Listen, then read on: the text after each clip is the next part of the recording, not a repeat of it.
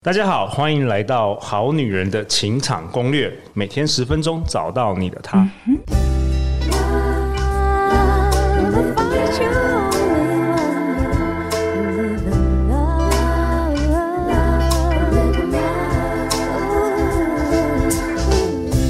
大家好，我是你们主持人陆队长。相信爱情，所以让我们在这里相聚，在爱情里成为更好的自己，遇见你理想型。本周我们都邀请到我的好朋友 Rene。嗨，大家好，我是 Renee。哎，Renee，我非常非常非常喜欢前两集你这个精彩的分享，哎，真的是干货满满的。果然，我期待了两年，这一刻是。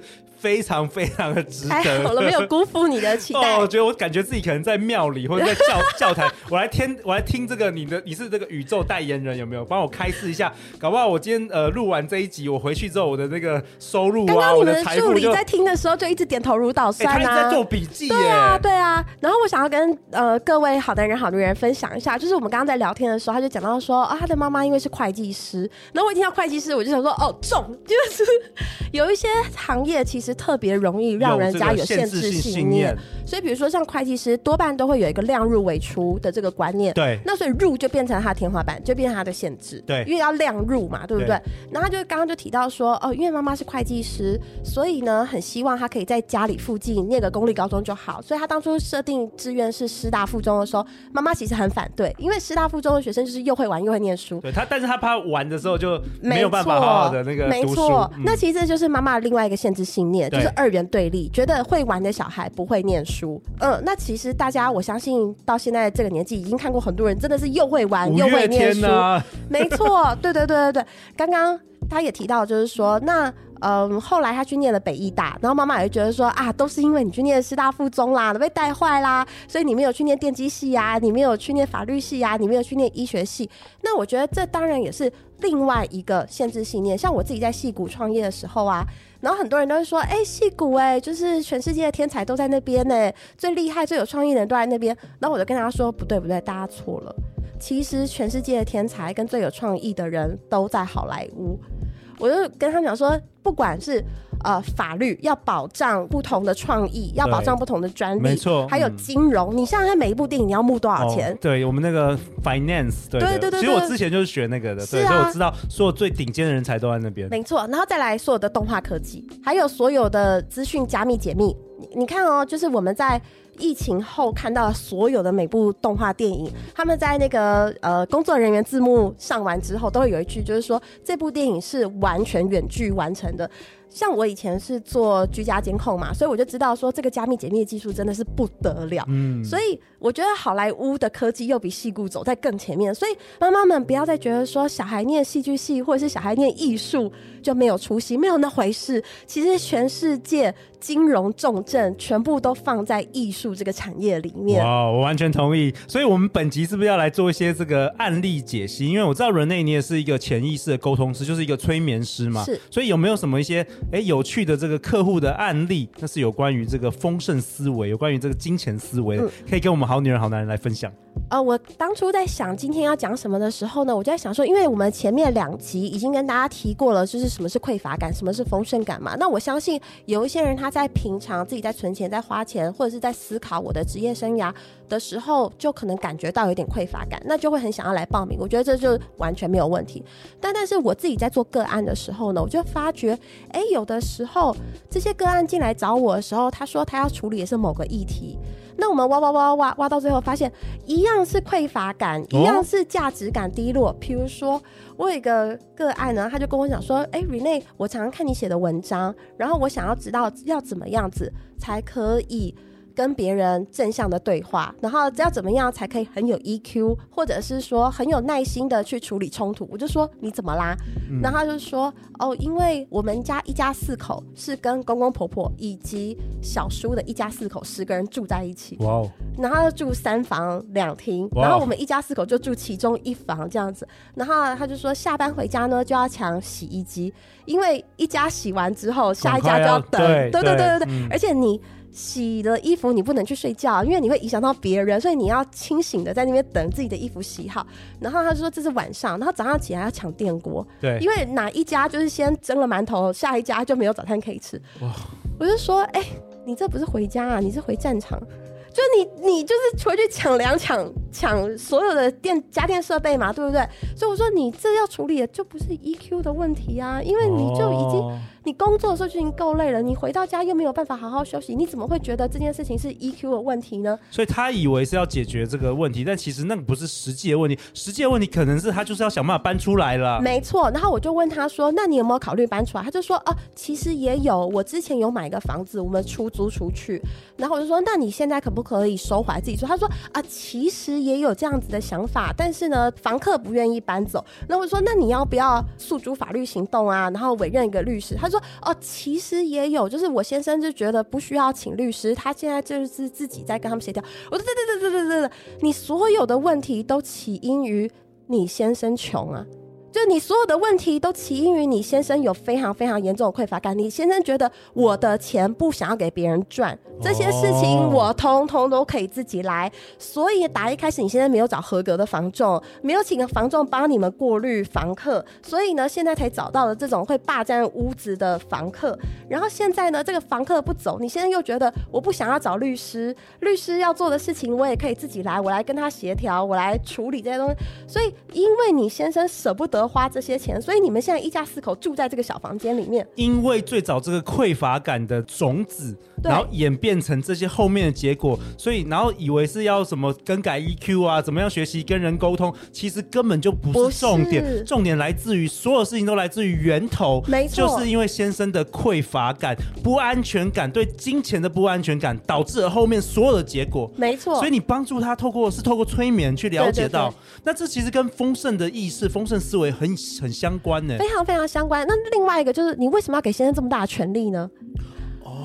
对，就是说，如果先生，如果你是一个有自信的女人，没错，没错，没错，没错，所以又来到客户自己的这个，搞不好内在也是不安全感。是的，然后一个不安全感人，根据我们过去已经播放一千集的经验，就是不安全感人很容易吸引到不安全感的伴侣。没错，哇，没错，所以他们现在就一家四口就委身在一个小小的雅房里面，然后跟公公婆婆跟小叔一起住啊。那他有脑洞大开，因为我们每个人其实都有自己的盲点。嗯、我们会困在那个思维模型，困在那个盲点里。当别人讲的时候，你你有的时候是不会承认，或是你不知道该做什么啊。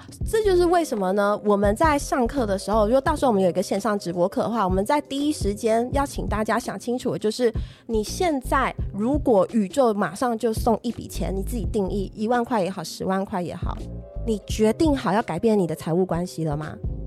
再讲一次。就是如果上完这个课，嗯，宇宙就会送钱给你，嗯，可能是一万块，可能是十万块，嗯，那你决定好要在今天这堂课程当中改变你跟财务的关系了吗？这个为什么要做这个练习？嗯，因为这个钱它不是来强化你跟财务的关系的。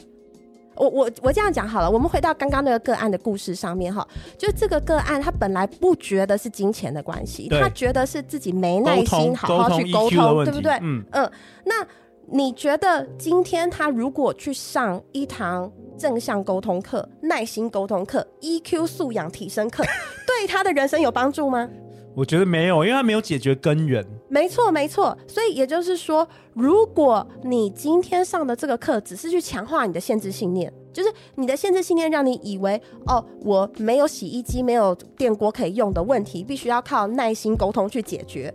那你是不是其实是想要继续？拜托自己留在这个憋屈的空间里面。是。是。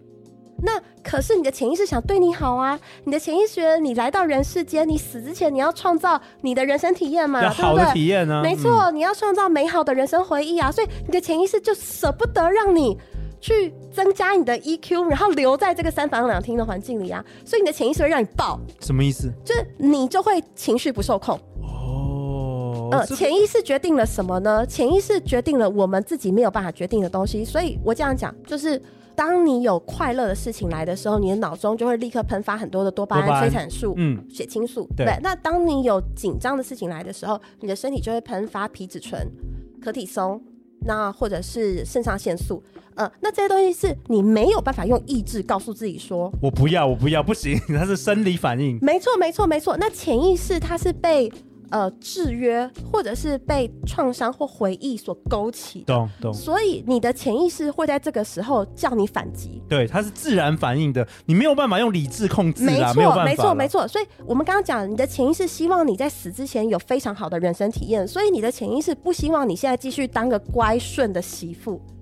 然后去拜托人家给你用电锅，哦、也包括他那时候也问我说：“那我可以请我的公公再买一台洗衣机吗？”我说：“你假卡拜嘞，你的问题不会是这样解决的，你的人生不会是这样子过完的。嗯、你今天既然已经觉醒到会来找我处理这个问题，表示你的潜意识已经在很努力的打电话给你了，已经快要爆发了。对对，就好像很多好好女人或是好男人，就是以为。呃，今天可能去上一个撩男课或者撩女课，嗯，好像那个就解决了我能够脱单的问题。但是通常通常不是在这个技法，很多是来自于内在，你必须要解决你的内内在的自我价值低落，或是不安全感，或是没自信等等的议题。对，所以他要处理的根本就是说，他其实更在乎的是，他如果每天 EQ 不好，那他对小孩的态度也不会很好啊，对，对不对？所以他如果就是说在家回到家就像回到战场，那你可以想象他的夫妻关系跟他亲子，哦，我那时候也有问啊，我说你们夫妻关系，你你大家可以想象嘛，就是很冰冷嘛。对，那你的亲子关系，小孩也会知道，就是说